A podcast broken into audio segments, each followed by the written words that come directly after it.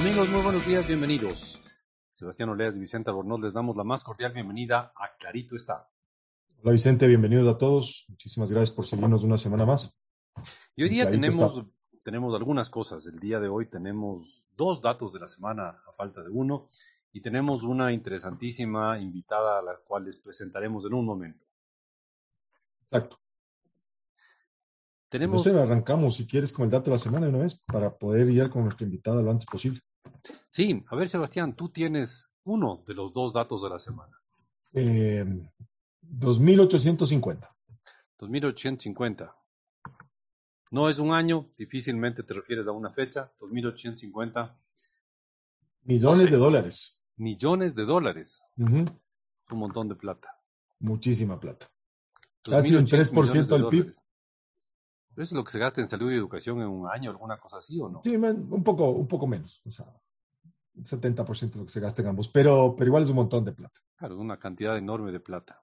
Sí, es, bueno, de una vez, es abril del 2015, según Plan B, el costo de la hidroeléctrica Coca-Cola Sinclair. Ah, Coca-Cola Sinclair. Y de eso vamos a hablar. Famosa hidroeléctrica. ¿Cuánto, ¿Cuánto nos costó, Sebastián? ¿Nos puede repetir ese dato? Por supuesto, 2.850 millones de dólares. 2.850 millones de dólares. No, pero ahí déjame agregar algo. Eso es lo que nos terminó costando cuando inicialmente se había presupuestado en 1.979 millones de dólares. ¿Pero cómo es eso de que presupuestas menos de 2.000 y sale casi 3.000? Pasan cosas misteriosas y mágicas en los procesos, sobre todo en las obras de, infraestructura gigantes y colosales como estas, y cuando tienes procesos de contratación dudosos. Mm, a ver, espérate, mm. vamos, pongamos de números redondos. Esto nos debía costar un poco menos de 2.000 y nos costó casi 3.000 no dólares, sino millones de millones dólares. de dólares. Es una cantidad enorme de plata. ¿ah? ¿Y cómo puedes equivocarte así? Así porque sí, en mil millones, básicamente. Bueno, ponle equivocación. Está bueno tu, tu eufemismo.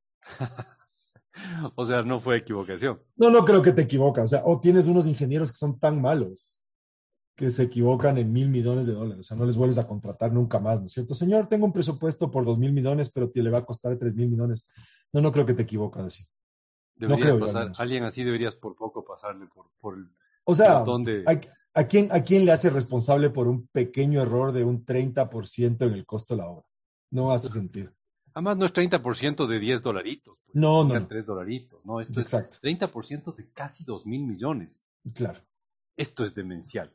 Pero sí, es como la no es como la no refinería del Pacífico. Es básicamente para mantener estas obras. Claro. Ahora yo te tengo otro dato de la semana, Sebastián. Dale.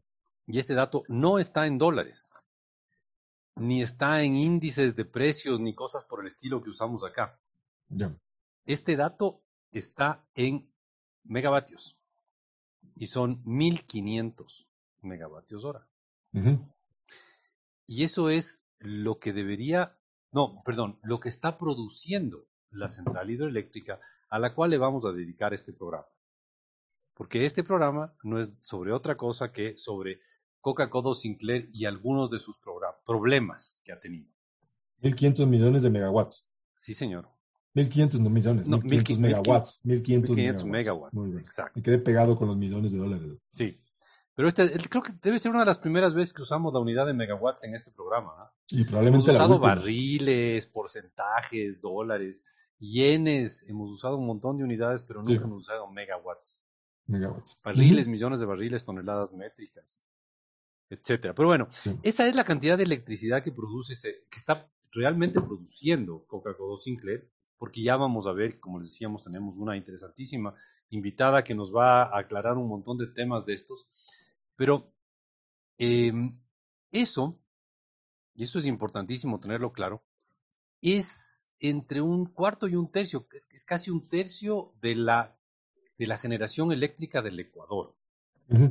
Por lo tanto, no estamos hablando de, de, una plantita eléctrica que tienes en, la, en, la, en el patio de atrás de la casa y funciona diésel y que le sientes así jalando una piola, no. Estamos hablando de una cosa gigantesca. Claro, concentra esta hidroeléctrica un tercio de la producción y de la producción eléctrica que circula por el Sistema Nacional Interconectado del Ecuador. Y eso y eso va a ser unas preguntas centrales que vamos a hacerle a nuestra invitada en un momento. Eh, ¿Cómo está esa central hidroeléctrica? ¿Cómo van las cosas en la central hidroeléctrica? Hemos oído unas historias así medio de terror. Queremos que nos cuenten cuánto de eso es verdad. Y también, claro, ¿qué pasaría si es que hubiera algún problema en esa central hidroeléctrica? Porque además de lo que hemos oído, puede haber más de un problema. Tú lo has dicho. Eso, eso es impresionante. Y claro, ¿qué le pasaría al Ecuador en caso de que hubiera alguno de esos problemas se complicara un poco más? Un problema más del Ecuador. Un problema más para el país. Entonces, eh, antes de, hacer una corta pausa y de, volver con, nuestra invitada, que desde ya les anunciamos, tenemos el, honor de recibir aquí en el programa, clarito está, a Sigrid es una ambientalista que conoce mucho de estos temas y además es miembro del Observatorio de Ríos Andinos y nos va a dar algunas luces, y eso, lo de las luces es casi literal, porque como estamos hablando de planta eléctrica, hay que darle luces. Muy buen chiste, Vicente. Qué, impresionante. No hemos perdido el nivel de hacer los malos chistes. Eso es, eso es bueno, Vicente. Creo que ha sido lo peor que hemos dicho en este programa. Realmente. Pero bueno, está bien. Nuestra amiga Sigrid es conocedora de estos temas, nos va a dar luces. Pero antes de, de, ir a una pausa y volver con Sigrid, yo quisiera decirte, Sebastián, que para nuestra gran alegría, ustedes, nuestros queridos oyentes, nos pueden escuchar en radios en cinco importantes ciudades del país. De esta forma estamos en Babahoyo los viernes a la una y media de la tarde en radio I99 98.9 FM. También estamos en Riobamba los viernes a las 9 de la mañana en Radio EXA 89,7 FM. Estamos en Cuenca los domingos a las 7 de la mañana en La Voz del Tomebamba 102.1 FM y 1070 AM. Y estamos en Guayaquil los viernes a la una y media de la tarde en Radio I99 98,9 FM. Y finalmente Estamos en Quito los viernes a las 9 de la mañana en Radio Democracia 920 AM y en Radio EXA 92.5 FM. Y estamos orgullosos de saber que ustedes nos pueden escuchar en esas cinco ciudades del país. Y hacemos una corta pausa y volvemos enseguida con nuestra invitada.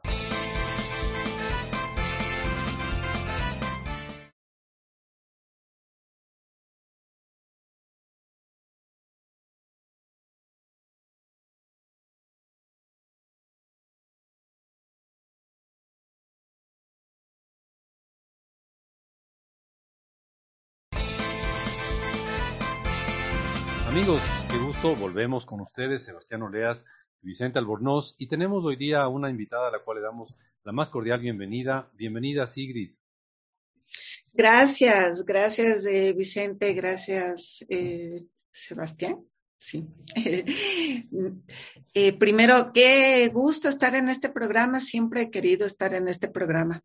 Ya no les había escuchado hace mucho, pero ya me voy a enganchar de nuevo. Bueno, es un honor, es un honor tenerte aquí, ¿ah? Es un honor tenerte aquí. Y, le hemos invitado a Sigrid eh, porque creemos que es una, la persona indicada para que nos dé algunas luces. Ya, ya, ya hice el chiste una vez, ya no voy a repetir. no más, por favor. una sola vez. algunas luces. Una sola vez. Sobre cómo está. O sea, a ver, Sigrid, prepárate, porque vamos a hacer un, un programa en el que te vamos a preguntar insistentemente cómo está y el, el Coca-Cola Sinclair y todo lo que le rodea, ¿no? Y, cuáles son las perspectivas para el país, porque hemos oído unas historias medio, medio preocupantes de esto del Coca-Cola Sinclair. Entonces te vamos a preguntar múltiples veces y con diferentes enfoques, ¿cómo está Coca-Cola Sinclair? No sé si es que nos puedes dar así una introducción de cómo está pues Coca-Cola Sinclair. Bueno, ¿cómo está?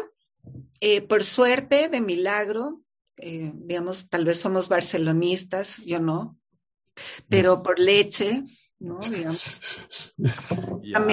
logramos, logramos eh, que no avance el proceso erosivo, ¿no? O sea, se quedó a nueve kilómetros de la estructura de, de captación de la, de la mm, hidroeléctrica y em, esto, digamos, que nos ha dado un respiro porque ha quedado que, o sea, la hidroeléctrica sigue funcionando. A ver, pues, sigue proporcionándonos la luz. Vamos poquito a poquito.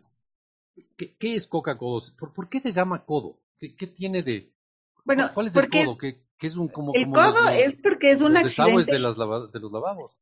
No, es, es, un, es un accidente geográfico que parece un codo, así como el codo de, del brazo, ¿no? O sea, el río curva, curva bien, bien cerrado. Exacto. Y esa, y se llama Sinclair porque fue un geólogo inglés que fue a hacer una exploración y justamente el, el como digamos, le bautizaron con ese nombre porque él describió ese accidente geográfico, geológico, más, más que geográfico. El río, el río Coca eh, está, está, bajando de la sierra hacia el oriente.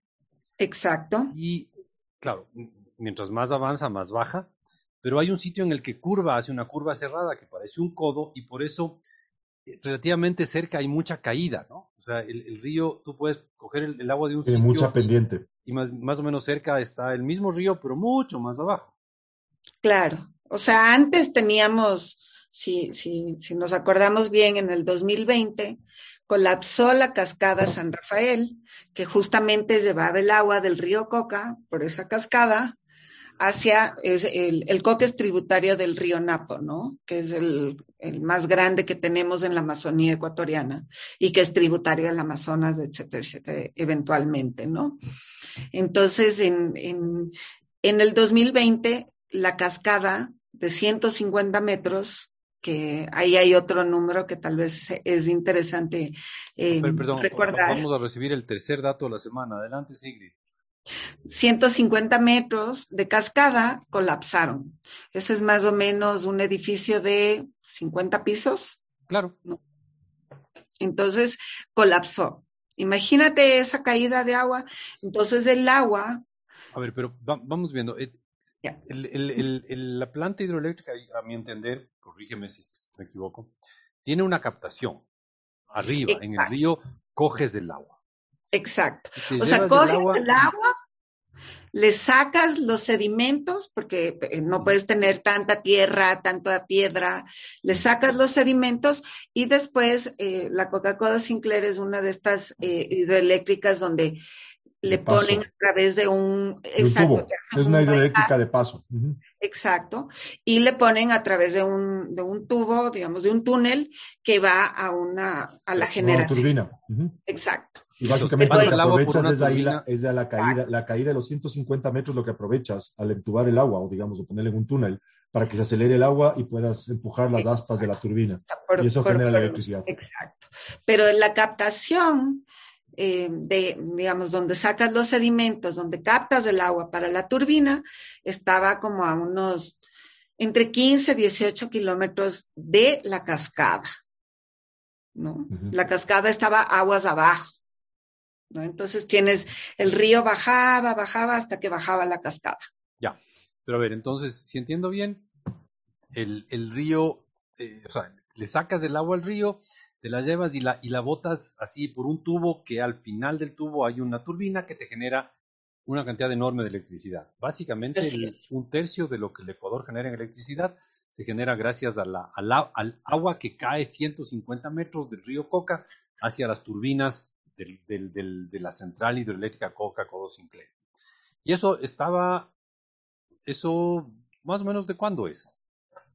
Bueno, la, la, idea de la Coca-Cola Sinclair, si, si algunos, bueno, se, recuerdan, había un instituto que se llamaba el INESEL en los 60, los 70. Gracias, Entonces, por revelar nuestra edad más o menos. Muchas gracias. Instituto Ecuatoriano de Electrificación. Jovencitos, jovencitos, por favor.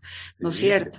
Pero a ese, en ese momento eh, dijeron, bueno, el Coca es un río sumamente aprovechable, tiene mucho caudal, tiene mucha velocidad y puede ser para eh, energía hidroeléctrica, ¿no? Ahora, este estudio, que te digo, en los principios de los 70, que hasta mi papá se acuerda, em, digamos que reposó años, de años, de años, hasta que em, tenemos al presidente Rafael Correa que plantea un, lo refresca, lo saca de, digamos, del, del armario y dice, vamos a hacer la Coca-Cola Sinclair. Y el proyecto se comenzó a pensar nuevamente en el 2007. ¿no? Ok. Pero lo importante, lo, digamos, no sé si solo es importante, pero es que mm, se siguieron los mismos estudios que ya se tenían antes, no se actualizaron a una profundidad necesaria. Cuando digo eso es porque, a ver, ha cambiado mucho el Ecuador en, que en los últimos 50 años, ¿no es cierto? Entonces ha cambiado la cantidad de agua, hay más lluvia, hay cambio climático, etcétera, etcétera. Entonces tú necesitas actualizar estos estudios antes de hacer una obra con el dato de la semana de 1500 megawatts, ¿no? Y, y de bueno, entre, entre 2.000 y 3.000 dólares de costo eso. De 3.000 millones de dólares. Lo que, pasa es que esto, suele pasar con los inauguradores compulsivos, ¿no es cierto? Lo que necesitas de inaugurar obras grandes y financiar obras grandes rápido, ¿no es cierto? ¿Para qué vas a perder el tiempo haciendo estudios que llevan tiempo para hacer las cosas bien? Pues? Si lo importante es inaugurar la obra y entregar el financiamiento y dar los contratos a tus amigos porque se te puede acabar el periodo. Y, y, y verás que la historia de la Coca-Cola Sinclair es que entonces Correa comenzó con, con, Alexei Mosquera, era el ministro que estuvo preso y que recién salió por alguna razón. No era el que le dieron, al que le dieron, digamos, le pagaron por esta consultoría un millón de dólares. Exacto, era una contribución voluntaria. Exacto, exacto. Entonces él comienza con el, con el, ¿cómo se llama? Con el estudio bajo el mandato, ¿no? Le dicen, ok, comienza a activar esto y va y le pide plata al, primero comenzó con Argentina, y Argentina dijo que iba a ser eh, mm, como un acuerdo, pero después Argentina se dio cuenta que mejor no. Y después le pidieron plata al BID, ¿no? al Banco Interamericano de Desarrollo. Y el BID dijo, Coca-Cola con plata argentina. ¿Cómo? Entendí bien, e íbamos a construir Coca-Cola Sinclair con, con, capitales argentinos. O sea, íbamos a hacer un joint venture, así una alianza parecida. Ya, de acuerdo. Entonces, eh, y es más, creo que si no me, si no estoy equivocada, o sea, pusieron, vino, vino, vino el marido de la Cristina Kirchner y pusieron una piedra, e, exacto, pusieron una piedra, inauguraron y dijeron que esto inauguraría la, digamos, el, el jaguar del Ecuador, o sea, el, el Ecuador como un jaguar. Ya, ok, ok, ya. Porque obviamente es mucha energía, es mucha luz. Claro. La que va, eh, bueno, se proyectaba. le pedimos plata al BID. Le pedimos plata al BID y el BID dijo no. Justamente porque no habían todos estos estudios detallados. Pero qué, qué, cortan notas los del BID, si lo, como dice el Sebas, lo, lo, que queríamos, lo que, lo que se quería en ese momento inaugurar, el señor es pidiendo estudios. Pero bueno. Claro. Lo que pasa es que los bancos, o sea, como el BID o, el Banco Mundial, em, ya tienen mucho cuestionamiento por estas grandes hidroeléctricas, entonces ya se cuidan mucho, tienen unos estándares, digamos. Y además que ellos exigían unos estudios muy caros, que era justo lo que se necesitaba para determinar claramente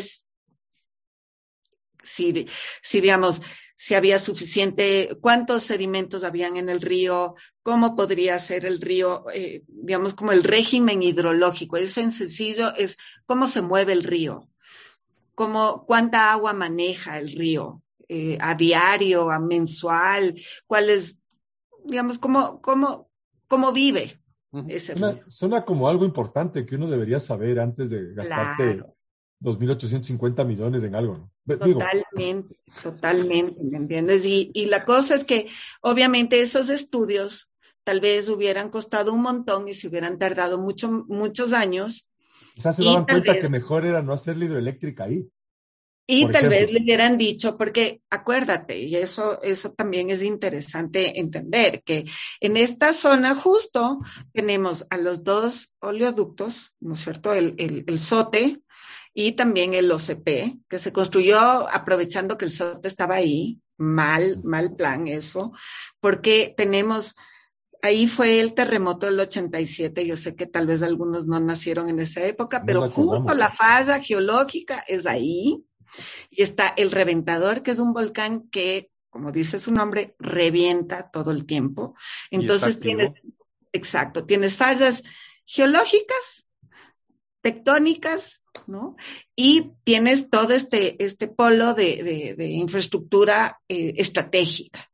Entonces, em, si algo pasa, falla todo. Y eso es lo que ha tenemos que, Deseadamente tenemos que irnos a, una nueva pausa, pero ¿y cuándo se inaugura Coca-Cola? ¿Cuándo finalmente ya cortan la, cortan el, el, el, ¿cómo se llama? La cintita y la inauguran. Si no estoy mal, es justo, justo eh, fue como al finales del 2017. Ya, de acuerdo. Ok, entonces tenemos que Coca-Cola. La, última cosa que hizo el gobierno de Correa. Ok, entonces en el 2017 se inaugura Coca-Cola Sinclair, hemos visto ya un poco los antecedentes. Y después de esta pausa, yo les propongo a Sebastián y a, Sigrid que vayamos a los problemas. ¿Ya? Que vayamos a los problemas después de esta pausa. Pero antes de eso, yo sí quisiera decirles a nuestros queridos oyentes que si quieren seguir conectados con nosotros, pueden contactarnos en nuestro Twitter. Somos arroba clarito está en el Twitter, la red social que no colapsa por ahora. No, y que ahora tiene como accionista a Elon Musk, pero bueno, eso no, viene mucho al caso. Y además pueden encontrarnos en nuestra página web, tenemos una página web lindísima que está en www.claritoestá.com, sin acento en la A, obviamente. Y ahí podrán encontrar links a nuestros programas pasados, los más antiguos de hace más de 10 años. Nos vemos en un instante. Hablemos.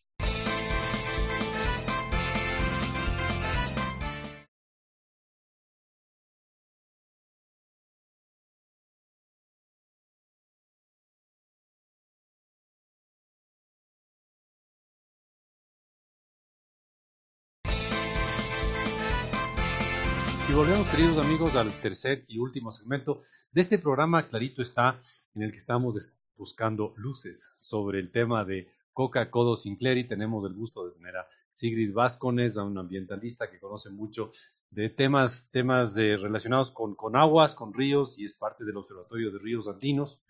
Entonces, Sigrid, ya, se inaugura Coca-Cola Sinclair y todo bien. No, no. No, porque justo el momento que inauguraron hubo como un, apagón, en, pocas, para ser sencillo. Es que el volumen de electricidad no podía ser, eh, digamos, eh, transmitido por la red, por el sistema interconectado. Entonces tuvieron que, bajar la, producción de electricidad. Entonces la Coca-Cola Sinclair no trabaja a, su potencial 100%. Eh, para, ser claro, pagamos un montón de plata y, no funciona bien. No. Mejor aún, tienes una sobrecapacidad, pero no generaste, digamos, las líneas de transmisión para poder sacar toda la energía de ahí y venderla. Súper bien. Eh, exacto. cada vez me siento mejor como contribuyente este rato, Vicente. Porque, porque lo, lo, claro, este era el plan, nosotros nos íbamos a convertir en, en exportadores de electricidad. pero para eso tener un, Claro, pero tienes que tener un sistema interconectado con, América del Sur para poder exportar la luz. A ver, entonces, bueno, ya. Entonces, no podemos producir toda la energía que, que se podría, está, estamos subutilizando, pero por lo demás, todo bien. No, no, no, porque encima más, o sea, nosotros finalmente estos tres mil millones, casi tres mil millones, ¿no? Dos mil ochocientos cincuenta, se pidieron a China. ¿No? Y China, con la empresa Sinohidro, hizo la construcción. Pero los chinos negociaron así, nosotros hacemos la construcción bajo los estándares de ustedes. Ustedes se hacen cargo de si hay problemas ambientales o si hay problemas de construcción, no es nuestro problema. Y efectivamente hay problemas de construcción. Y hasta ahora el Ecuador no recibe oficialmente la obra porque hay daños estructurales en la, en la presa. Usaron malos materiales, hay fisuras en la turbina. perdón, Sigrid, perdón que te interrumpa. Entonces, es demasiado grande, la obra es demasiado, o sea, tiene, demasiado potencial, no, no, no le podemos utilizar al 100% y encima la obra está mal construida y por eso seis años después de que se terminó no hemos hecho una recepción oficial de la obra. ¿Entendí bien? Así es, así es, ¿No? Y como esto está, bueno, ahí nos metemos en geopolítica, pero eh, como está asociado a otros créditos que nos dieron los, los chinos y, es una complejidad, porque finalmente eh, esas son las cláusulas muy poco eh, claras que todavía no sabemos bien cómo negociar esas, esas eh, cláusulas, digamos, ¿no? Pero recuerda... entonces, pero está, recuerda, demasiado, está demasiado grande, está mal construida, y que está en un sitio que no era el correcto, ¿no? O sea, ya te dije que, que la Coca-Cola Sinclair se, se construyó en un sitio que es el más inestable, digamos, ¿no? Entonces, claro, se cae la cascada, colapsa la cascada. ¿Y qué hace el río, no es cierto? El río comienza a tratar de nivelarse, digamos, como el agua a nivelarse, 150 metros, y comienza a, eh, a erosionar el para atrás, ¿no? O sea, como que corta, como la, cuando cortas con un cuchillo la mantequilla, ¿no? Porque la mantequilla es el suelo que tenemos alrededor de la Coca-Cola Sinclair. Es suelo volcánico, es como mantequilla. Entonces, por milagro, como comencé diciendo, la estructura de captación se ha salvado. O sea, eh, ha parado ahí desde el año pasado, pero eso no significa que no se puede volver a activar. El, río, el cauce del río, el piso del río, se está yendo. Así es. Se está, se está lavando. Así es. Se está desliyendo por poco como que fuera azúcar que se lleva, que, como un terrón de azúcar que está siendo desleído por el agua. Así es. Y, eso puede llevarse toda la, construcción. Exacto. O sea, no, no, no la construcción, digamos. No la casa de máquinas, pero la, la, infraestructura de la captación, que es donde recoges el agua. Y obviamente si sin captación no puedes generar. Te queda un desnivel. ¿No? Te queda un desnivel. Es como si la captación quedaría en el piso 50 del edificio y el, río está en el piso cero. Entonces, no tienes forma de coger el agua. Ok, entonces, vamos a resumir. les pido que me ayuden a, resumir esto, queridos amigos. Qué dificultad. Pagamos dos mil, pagamos mil millones más por una obra que está sobredimensionada y que no puede producir al total de la capacidad para la que fue construida. Además, hay problemas en la construcción como tal, o sea, tú decías que hay fisuras en los, en, los túneles que llevan el agua. Y encima más, el cauce del río se está desliyendo, se está lavando como, como, como, como, como, como azúcar que se va, que se lleva el, calor, digamos, ¿no? Y, hay un potencial de que nos quedemos sin nada. ¿He resumido más o menos bien esta, esta historia? Sí, y pero también tienes lo adicional, ¿no? Porque ya se ha llevado, eh, o sea, la carretera ya se fue, entonces tenemos que buscar otra forma de la carretera que es la única que conecta, digamos, el oriente con, con, con la sierra, ¿no? El oriente norte, la Amazonía norte, y es donde sale el petróleo, ¿no? También se ha llevado los, los, oleoductos, que también tienen que hacer variantes. Creo que ya están en la décima variante, ¿no? Y obviamente, eh, cuando se deslíe, como tú dices, el río, como está, ese, ese proceso se llama erosión regresiva, ¿no? Solo por, por si acaso, pero es, eso ha afectado a poblados y obviamente a, a la naturaleza circundante. O sea, si tú vas a ver ahora, ese paisaje es otro, ¿no? Y eso tiene muchos efectos, muchos efectos eh, adicionales, ¿no? Yo tengo ahí una pregunta, y es una pregunta retórica totalmente. ¿Y hay alguien que se haya hecho responsable por esto? ¿Hay alguien que haya pagado por estos errores, digamos, aquellos donde, donde hay errores? Errores, Sebastián en el diplomático. No, estoy, estoy, totalmente, estoy totalmente correcto el día de hoy. Eh, no. Entiendo, entiendo que la Comisión de Fiscalización de la Asamblea eh, está generando un informe justamente para, para bueno, con, con Pero no hay nadie todavía. Pero no hay nadie. o sea, no, no hay obra Bueno, Mosquera, Mosquera, Alexei Mosquera sí fue preso. Pero no fue por Coca-Cola Sinclair, sino porque recibió una donación de un millón de dólares.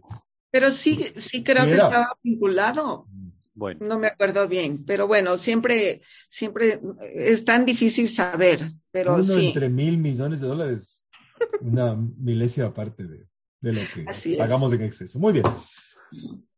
Sigrid, ha sido un gran honor tenerte a ti. estamos eh, impresionados del, del, del volumen de, de, de, plata, de mal gasto, de, de mal funcionamiento, de sobredimensionamiento y del peligro que hay de que todo eso se haga pedacitos y se, y se lave y se, y se vaya con, con el agua. Y, y, y, todo perdido. Qué tragedia, qué gran tragedia. Sí, un gusto haber estado contigo. ¿ah? Como diría Yuri, Yuri, con el apagón, ¿qué cosa sucede? Muy bien. Eso Amigos, estuvo casi este nivel tuyo. Este ha sido, sí, estuvo buenísimo. Este ha sido un programa muy especial. Y si ustedes quieren volver a, oír este programa. O si quieren recomendarle a alguien que nos oiga. O si es que no pudieron oír alguna parte de este, como dijimos, apasionante programa. Entonces pueden oírnos en un podcast. Los podcasts son archivos de, audio, como esto, que se guardan en la web, que se guardan en el Internet. Y que los puede oír en plataformas como Spotify, Google, Google Podcast, Apple Podcast, entre otros. Y es además de sencillito porque usted entra a cualquiera de los servicios que nombró Sebastián y pone clarito está y nos encuentra a la primera porque nadie, créame que nadie más se llama como nosotros, clarito está. El programa que le agradece mucho a Sigrid Vázquez por su aporte y nos despedimos hasta la próxima semana. Gracias. Gracias. Chao.